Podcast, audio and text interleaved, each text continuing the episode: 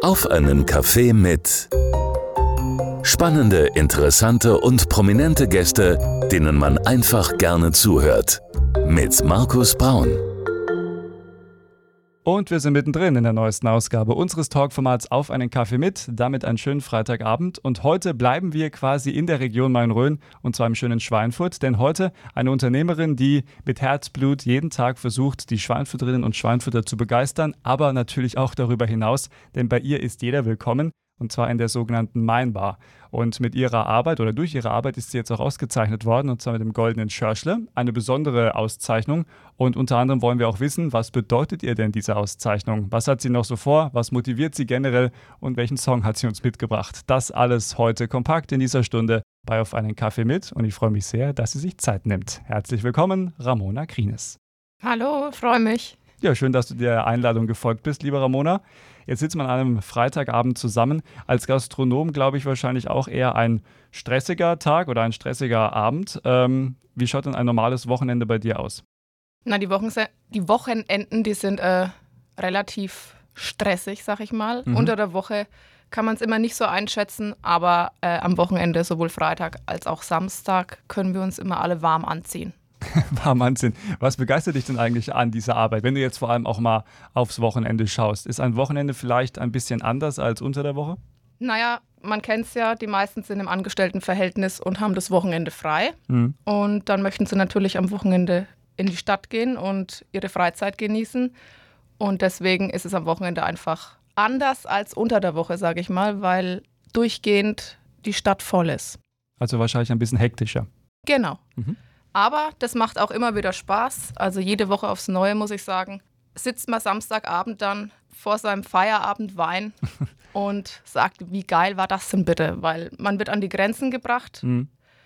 Aber das macht Spaß. Und im besten Fall hast du ganz, ganz viele Kunden zufrieden gemacht. Mhm. Und das ist das, was dich immer wieder antreibt, weiterzumachen.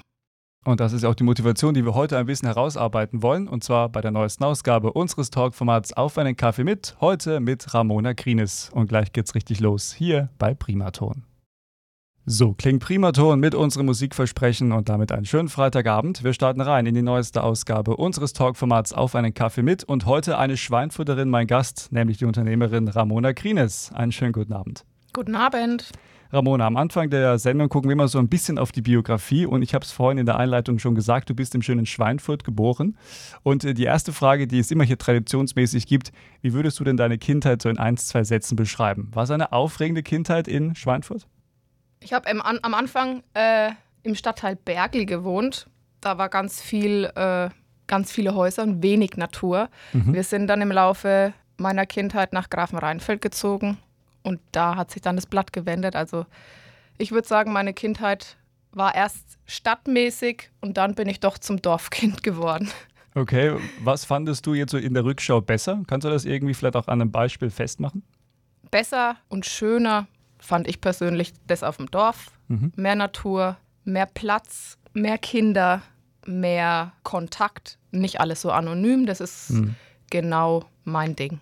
Ja, ja, jeder kennt jeden. Das kann manchmal auch ein bisschen nervig sein, kommt ja, auf den Nachbarn an, aber grundsätzlich ist es ein schönes Konzept. Ich komme auch vom Dorf, deswegen kann ich das gut nachvollziehen. Und ähm, was waren denn so deine Motivationen? Du hast jetzt gesagt, äh, auch dann eher, äh, es gab mehr Kontakte und ich glaube, so wie ich dich jetzt auch kennengelernt habe im Vorgespräch, du bist ja sehr kontaktfreudig und gehst auf Menschen zu, hast da mhm. auch keine Berührungsängste. Ähm, was war denn vielleicht auch in der Kindheit dann so ein Beispiel, wo man merkt oder gemerkt hat, Mensch, die Ramona, die ist offen, die spricht mit jedem. Also was war ja auch in deiner Beziehung mit anderen immer wichtig? Also als junges Mädchen hatte ich relativ wenig Hobbys, aber mir war trotzdem irgendwann wichtig, dass ich zur Gemeinschaft dazugehöre und deswegen mhm. habe ich auch irgendwann auf dem Dorf dann das Fußballspielen angefangen. Untypisch für ein Mädchen, aber zu der Zeit hat es dann irgendwie angefangen mit dem Frauenfußball und mhm. mir hat es mehr Spaß gemacht, als zum Beispiel zum Reiten zu gehen. Okay, ja, sind ja beides äh, sportliche Aktivitäten, definitiv. Genau, aber Fußball ja eher Teamsport. Ja. Und dann kann ich eigentlich sagen, dass im Team macht es mehr Spaß als alleine. Weißt du noch, welche Position du hattest auf dem Spielfeld? Ich war im offensiven Mittelfeld. Aha, okay. also sozusagen der Zehner. okay, alles klar. Ähm, aber dann nicht das einzige Mädel in der Gruppe. Nein, also wir waren eine reine Frau. Ach, ihr wart eine reine. Ach, okay, ja. okay. Elf Freundinnen sozusagen. Genau. Okay. Was hattest du sonst noch für Hobbys? Oder wenn wir jetzt auch mal weitergucken, dann in der Jugend und wenn du auch dann herangewachsen bist, gab es äh, vielleicht Hobbys, wo du gesagt hast, boah, könnte ich mir auch beruflich vorstellen? Also jemals vielleicht auch überlegt, Fußball-Profi, Spielerin zu werden? Nee, das nicht. Ähm, ich habe leidenschaftlich gern getanzt. Mhm. Mm, erst Choreografien, dann war ich irgendwann Zumba-Trainerin und das hätte ich mir schon irgendwie vorstellen können, aber ich habe immer drüber nachgedacht. Vor allen Dingen immer am Anfang kann ich damit so viel Geld verdienen, dass ich mein Leben, so wie ich es mir wünsche, bestreiten sozusagen. Und dann habe ich mich dann doch gegen die Tanzlehrerin entschieden. Es ist aber bei einem leidenschaftlichen Hobby auf jeden Fall geblieben. Okay, und was für Tänze dann? Breakdance, klassische Standardtänze oder wie muss man sich die Ramona auf dem Dancefloor dann vorstellen? Also wie gesagt, am Anfang haben wir so Choreografien getanzt, zum Hip-Hop eher. Mhm.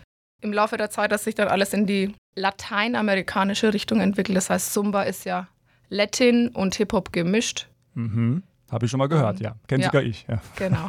okay. Für mich ist immer wichtig, man muss den Rhythmus fühlen und dann kann man sich auch bewegen.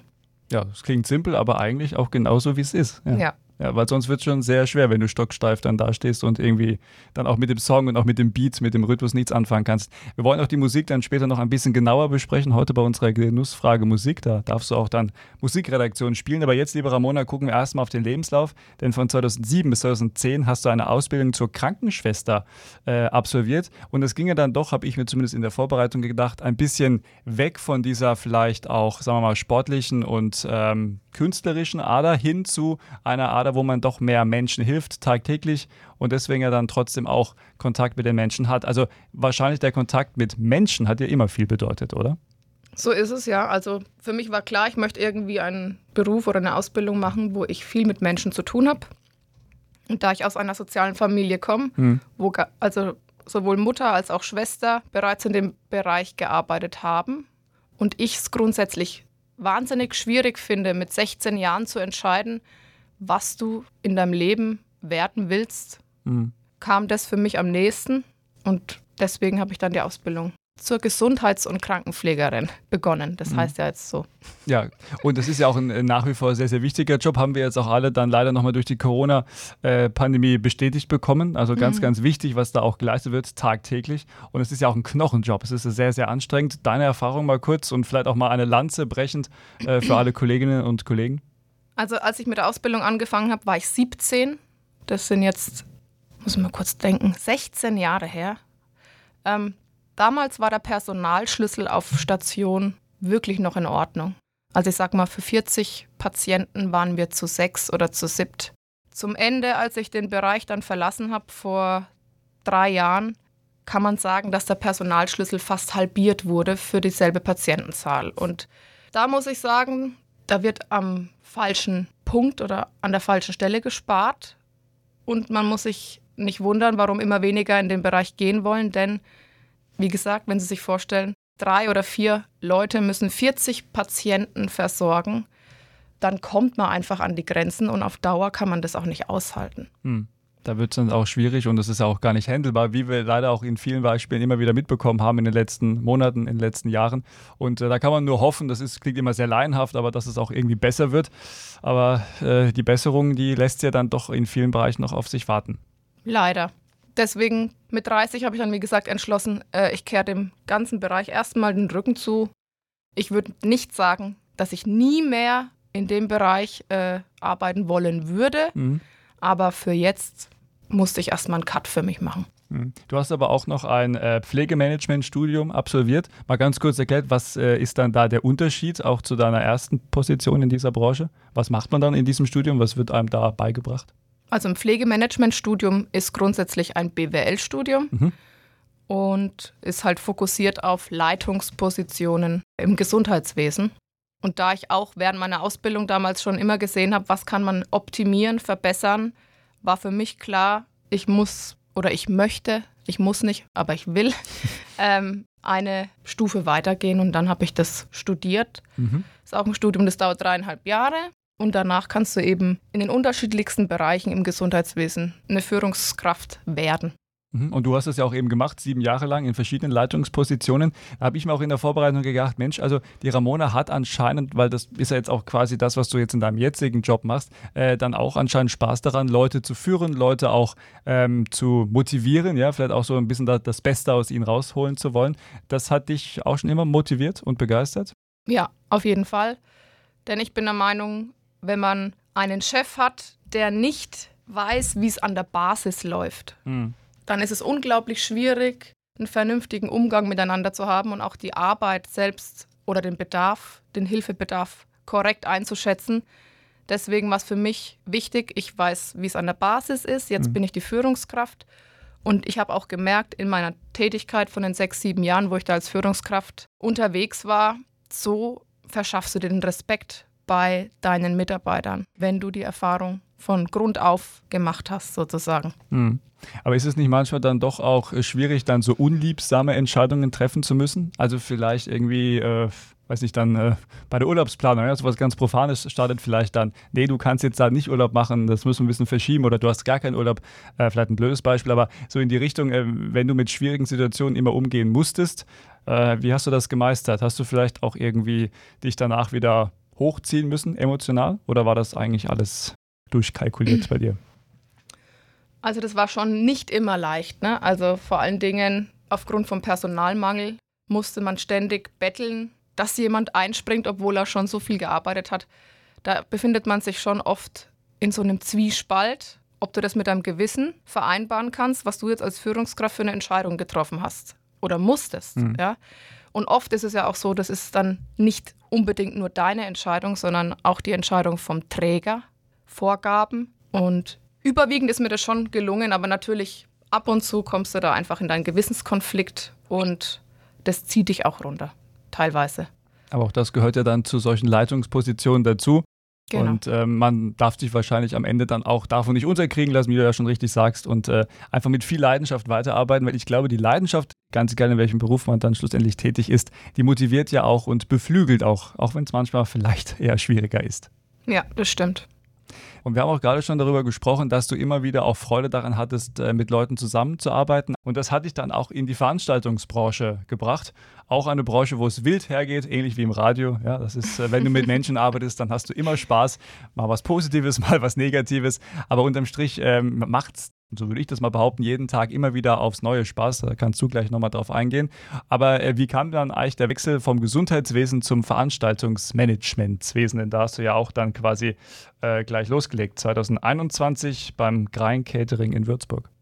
Also ich hatte es ja schon mal gesagt, im Laufe meiner beruflichen Tätigkeit als Führungskraft im Gesundheitswesen hat sich einfach eher die Situation verschlechtert als verbessert und da einfach für mich dann keine Besserung in Sicht war und ich für mich entschieden habe, ich möchte dem Ganzen erstmal jetzt im Rücken zukehren, mhm. habe ich mir eine, ein halbes Jahr Pause genommen und habe mir einfach mal Zeit für mich genommen, um mir zu überlegen, was sind meine Stärken, was sind meine Schwächen, was macht mir eigentlich wirklich Spaß, was ist meine Leidenschaft. Denn mein Traum war schon immer, mein Hobby und meine Leidenschaft zum Beruf zu machen.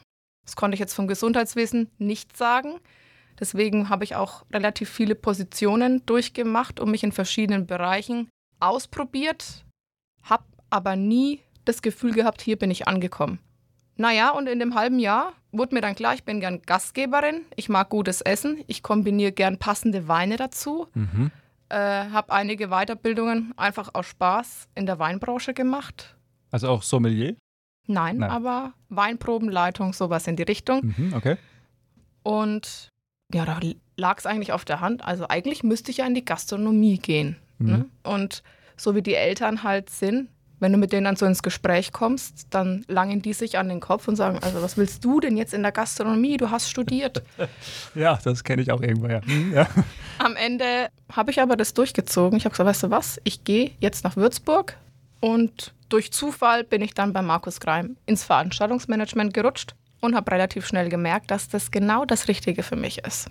Okay, ja, das ist ja auch das Schöne. Du hast es gerade wunderbar angesprochen. Man muss manchmal auch dann sich vielleicht etwas trauen. Und ja, man kennt das, wenn das Umfeld sagt, ja, bist du verrückt, mach doch etwas. Also da kommt dieser Satz gerne mal, mach doch erstmal etwas Bodenständiges, etwas Normales. Da ist auch die Frage, was ist denn normal bitte? Mhm. Ja, also da gibt es ja dann auch für jeden eigentlich eine andere Antwort. Das kann man jetzt nicht irgendwie so auf jeden drüber stülpen, so wie so eine Form. Mhm. Äh, aber es passiert doch immer wieder und deswegen ist es auch gut, dass man dann eben sagt, nein, Freunde, äh, ihr könnt ja meckern oder euch da an den Kopf langen, aber ich ziehe das durch. Ich glaube auch nur so kann man erfolgreich werden, oder? Das glaube ich auch. Man muss ja auch einfach trauen, ja. seinem Herzen zu folgen. Und das bin ich irgendwie oft nicht. Und jetzt, so seitdem ich in der Gastronomie bin, habe ich das Gefühl, das passt irgendwie. Mhm.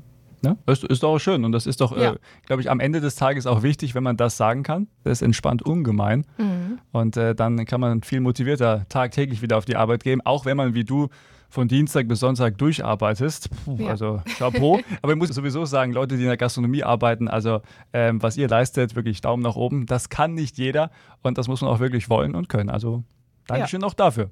Ja, gerne. Weil wir, weil wir sind ja die, die dann sitzen und sagen, ich nehme noch ein Bier oder ein Wasser. Na klar. Oder was auch immer. Und ich sag mal so, jetzt nach Corona ja. kann man froh sein, wenn man noch einen guten Service hat oder es überhaupt noch Läden gibt, die aufhaben. Ja, ja wie, wie ist es denn eigentlich bei euch? Also du bist jetzt in der Main-Bar tätig, da kommen wir gleich noch ein bisschen äh, genauer drauf, aber äh, Personalmangel, ja, nein, hast du genug Mitarbeiter oder könntest du auch jemanden noch gebrauchen? Wollen wir noch einen Aufruf starten heute? Ja, das wollte ich eh machen. also, ich merke schon, die Ramona übernimmt ja langsam, ja. Naja, ich sag mal so, ähm, es gab gute Phasen und es gab schlechte Phasen personell. Aktuell geht es jetzt in den Herbst, Winter rein. Das heißt, der Außenbereich wird immer kleiner und es wird sich alles nach drinnen verlegen. Trotzdem, wir suchen immer engagierte Leute, die Lust haben, Nebenjob, neb also nebenbei 520 Euro Basis bei mir zu arbeiten. Wir sind da auch echt total flexibel. Das heißt, wenn ihr arbeiten könnt und wann, ob Wochenende, unter der Woche, ich bin da offen. Aber ich bräuchte schon noch ein, zwei Leute, die Lust haben, mir mit meiner Mainbar zu helfen, mich zu unterstützen. Ja. Mhm. Da wollen wir am Ende auch nochmal dann einen Kontakt durchgeben, wie man dich kontaktieren kann. Und Gerne. wir reden auch gleich nochmal über die Meilenbar, aber vorher kommen wir auch gleich noch zu unserer Genussfrage Musik, denn auch die spielt eine wichtige Rolle hier bei Auf einen Kaffee mit. Und das gibt es gleich am Freitagabend hier bei Primaton. So klingt Primaton mit 80ern, Kulthits und dem Besten von heute und wir sind nach wie vor mittendrin in der neuesten Ausgabe unseres Talkformats Auf einen Kaffee mit und nach wie vor mein Gast Ramona Krines. Liebe Ramona, jetzt habe ich schon über, über viel gesprochen. Wir kommen auch gleich nochmal zu deinem neuen Baby, zu deinem neuen Projekt, die Mainbar in Schweinfurt. Aber vorher traditionsgemäß unsere Genussfrage Musik. Was bedeutet denn, vielleicht auch als Gastronom, vielleicht hat das ja eine besondere Verbindung, die Musik in deinem täglichen Leben? Eine sehr hohe. Mhm. Denn äh, ja, im Gastraum selber wäre sonst Totenstille. Und man sagt ja immer, das ist so eine unangenehme Stille. Deswegen ja. läuft bei mir grundsätzlich natürlich immer Radio Primaton im Hintergrund. nee, also Musik ist meine Leidenschaft. Wir hatten es ja vorhin schon mal. Mhm. Ja, und deswegen ohne Musik geht es gar nicht. Okay, und welche Musik äh, muss dann jetzt nicht unbedingt in der Mainbar, aber generell vielleicht auch privat auf dem Handy oder im Auto laufen, damit die Ramona richtig gut drauf ist? Also grundsätzlich bin ich tatsächlich eine, die alles hört, aber am liebsten mag ich aktuell elektronische Musik. Mhm, okay. Da passt aber dein Musikwunsch aber so gar nicht rein. Nein. Aber da kommen wir gleich zu. Aber ist ja egal, du, du hörst ja alles, okay, dann, dann glauben wir das dir jetzt mal. Ja. Das zeigt es ja definitiv. Äh, welche Künstler sind denn beispielsweise in der elektronischen Musik dann deine Favorites? Boris Brecher, Fischer, Charlotte Witt, sowas in die Richtung. Mhm. Deswegen Musst du dann gleich nochmal mit googeln, aber red ruhig mal weiter, ja. Ja. Aber welche Künstler sonst noch darüber hinaus? Boah, das ist schwierig.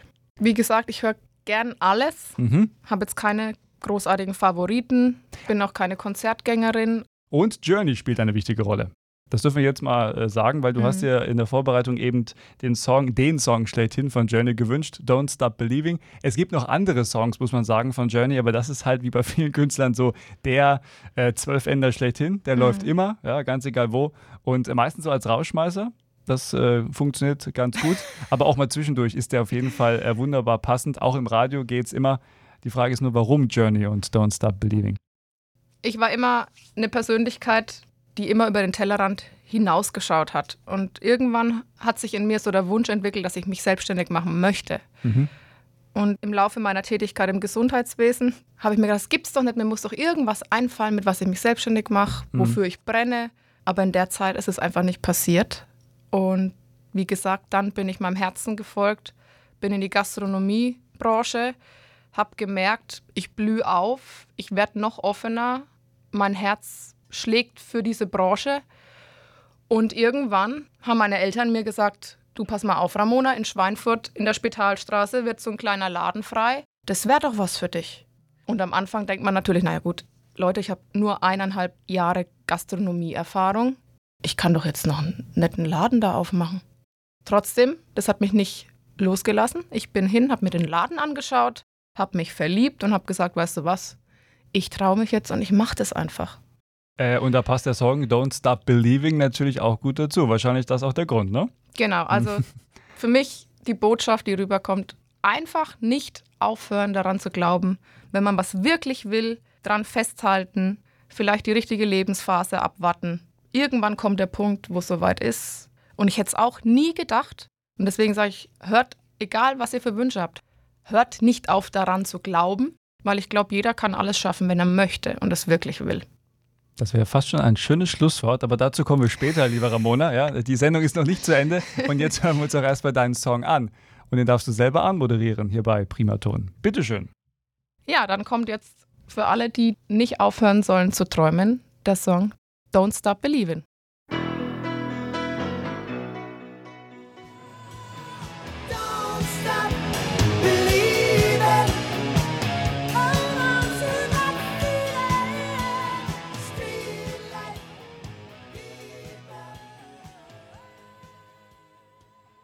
Und so klingt unser Freitagabend mit Journey Don't Stop Believing. Was für ein Klassiker. Und damit sind wir noch mittendrin in der neuesten Ausgabe unseres Talkformats Auf einen Kaffee mit.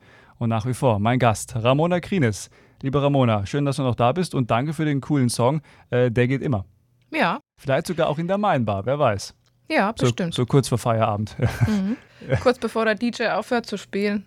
Ach, du hast immer einen DJ bei dir in der Mainbar? Nein. Nein, ach so. Alle eineinhalb Monate gibt es bei mir ein Event mit DJ. Da könnt ihr prima dann auch mal vorbeikommen. Gerne. So mit 20 Mann. Oder 40. Ist die Bar dann voll? Nee. Nee.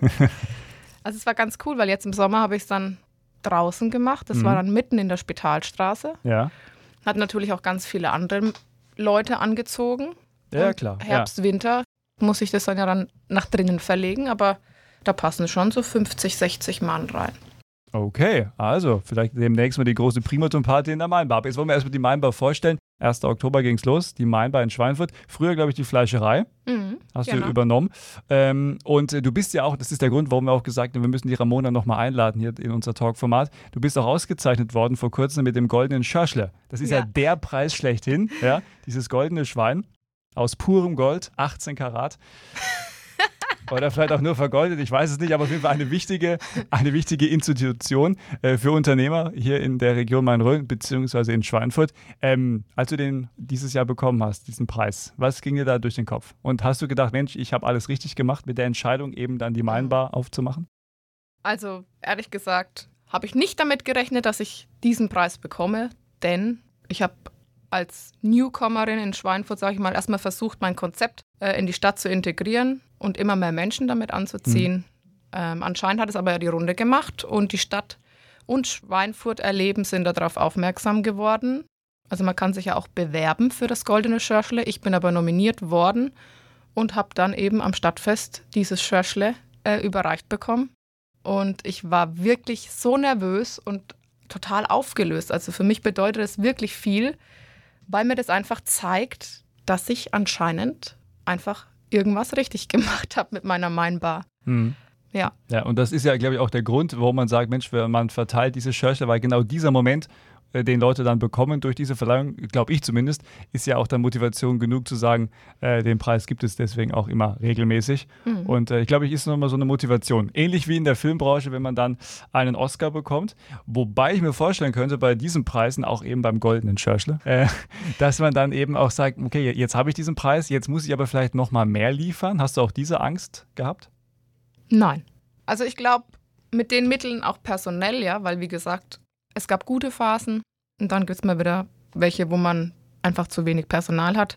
Ich glaube, mit den Mitteln, die ich habe, hole ich das Beste raus. Mhm. Wenn ich mehr Personal hätte, könnte ich noch mal ein bisschen mehr machen. Aber grundsätzlich, glaube ich, geht es nicht darum, dass man dann mehr, nochmal mehr geben muss, sondern du wurdest einfach ausgezeichnet dafür, dass du ein Jahr so eine gute Arbeit geleistet hast und die Schweinfurter Innenstadt bereicherst. Ja? Mhm. Das ist einfach eine Anerkennung von der Stadt und ich finde es ganz toll, muss ich sagen. Ja, das kannst du auch äh, toll finden, darauf darfst du auch stolz sein, liebe Ramona. Und wenn man jetzt mal generell guckt, um mal kurz auch nochmal ernst zu werden, denn das Thema mit der Schweinfurter Innenstadt ist ja auch immer wieder was aufkommt, wo viele sagen, hm, naja, da gibt es ja auch viele, viel Leerstand. Ähm, wenn du jetzt als Gastronom, als betroffener Gastronom, du bist ja direkt vor Ort, äh, wie schaust du denn auf diese ganze Thematik? Und hat die Schweinfurter Innenstadt hoffentlich noch eine Zukunft? Die Frage ist halt auch aber nur, wie könnte diese Zukunft dann aussehen, damit man auch eben diesem Leerstand entgegenwirken kann? Ja, ich meine, es ist schwierig, ne? Gerade äh, nach Corona. Das hat vielen das Genick gebrochen und dadurch sind viele, die eventuell Ideen hatten, sich selbstständig zu machen oder neue Läden in die Schweinfurter Innenstadt zu bringen, sind dann nochmal skeptischer geworden. Hm. Das verstehe ich. Trotzdem glaube ich, dass sich das ein bisschen erholen wird alles. Also ich glaube, das dauert noch einen Moment, aber dann sollen sich die Leute einfach wieder trauen, ein bisschen was in die Schweinfurter Innenstadt zu bringen. Und ich sage, Gastronomie geht meistens immer. Und deswegen, ja, schauen wir einfach mal. Schweinfurt tut ja auch wirklich relativ viel dafür, dass die Innenstadt attraktiver wird. Und jetzt gibt es ja mich und ich schaue auch, dass ich ein bisschen mehr Leben in die Innenstadt bringe, sei mhm. es mit meinem Angebot, sei es mit meinen Partys, die ich mache. Ja. Ja, mit Partys hat man noch jeden bekommen, oder? Genau.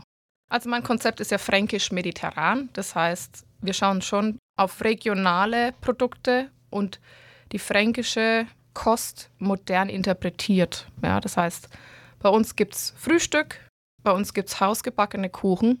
Es gibt vom klassischen Brotzeitbrettle mit gerupften und fränkischer Hausmacher-Leberwurst über Winzerfladen, Frappas, das sind fränkische Tapas. Bei uns gibt es vom Kaffee über Wein und lauter Kleinigkeiten zu essen. Und der Fokus bei mir liegt darauf, die einfachen Dinge lecker auf den Teller zu bringen. Mhm. Ja. Und dich findet man dann auch mal in der Küche? Also bist du selber auch bei, zum Beispiel bei den Frappas dann auch am Schnibbeln mit dabei beim Vorbereiten? Oder? Also ich muss sagen, meine Mutter und mein Papa, die unterstützen mich ganz, ganz viel. Mhm. Ja, also überwiegend Küchenchefin, sage ich mal, ist meine Mutter. Okay. Ja, die kann natürlich auch nicht immer. Von daher kann schon mal sein, dass ich zwischendurch auch in der Küche stehe. Ja, weil bei mir ist das Credo, jeder muss eigentlich alles können. Vom Kaffee über Milchschäumen, über in der Küche die kleinen Brote und sowas machen, weil sonst werde ich nicht so entlastet, wie ich das möchte. Da kann man es auch gleich selber machen. Ja. Genau. Das heißt, jeder wird bei mir komplett eingelernt und muss alles können. Und ich bin auch ab und zu in der Küche, ja. Ich spüle auch und ich poliere auch Besteck. Das ist halt in so einem kleinen Laden vor allen Dingen. Ja, du bist der Chef, du musst dich auch um alles so mitkümmern. Ja. Genau. Ja. Aber da wird es doch nicht langweilig. genau. Ramona, vielen Dank, dass du da warst und wir kommen jetzt zu deinem Schlussstatement. Das, was dir noch wichtig ist, darfst du gerne noch an die Region Main-Rhön wenden und dann wünsche ich dir ein wunderschönes Wochenende. Dankeschön. Ja, ich bin auf jeden Fall stolz und froh, dass ich die Mainbar jetzt seit fast einem Jahr in Schweinfurt habe.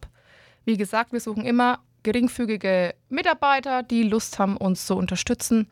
Ihr könnt mir gerne ähm, auf Instagram schreiben, meinbar-sw oder ihr kommt bei mir einfach im Laden vorbei und dann würde ich mich freuen, falls ihr noch nicht da wart, auch mal zu mir in die Mainbar kommt und euch von unserem Konzept überzeugt. Dankeschön und ein schönes Wochenende. Danke, schönen Abend, ciao.